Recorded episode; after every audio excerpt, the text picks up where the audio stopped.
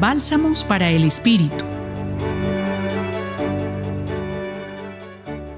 Hoy la iglesia celebra la festividad de San Mateo, apóstol y evangelista. En hebreo era conocido como Leví y su oficio era considerado infame porque consistía en cobrar los impuestos para los dominadores extranjeros. Mientras camina por las calles de Cafarnaún, Jesús lo ve y en lugar de mirarlo con desprecio como hacían todos, se detiene y lo llama, sígueme. Aquella única palabra fue suficiente. Mateo se levantó y le siguió. Para Jesús lo que importa no es la situación en la que nos encontramos. Lo que importa es que abramos nuestro corazón a su llamado.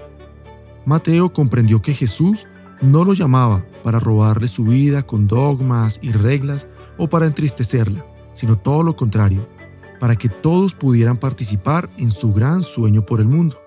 Mateo organizó de inmediato una comida con Jesús y con sus amigos publicanos y pecadores.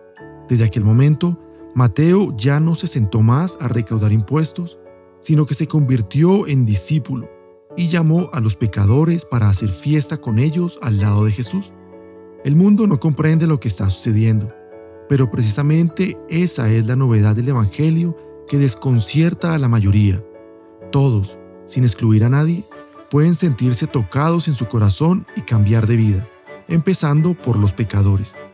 Jesús lo explica para los que no podían y no querían entenderlo.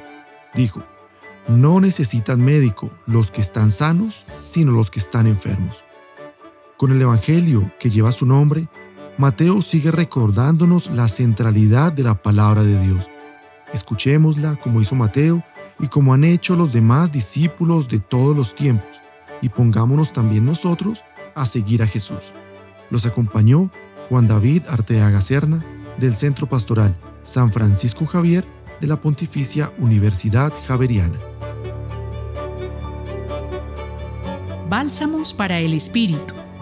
Escúchalos cada día en la página web del Centro Pastoral y en javerianestereo.com.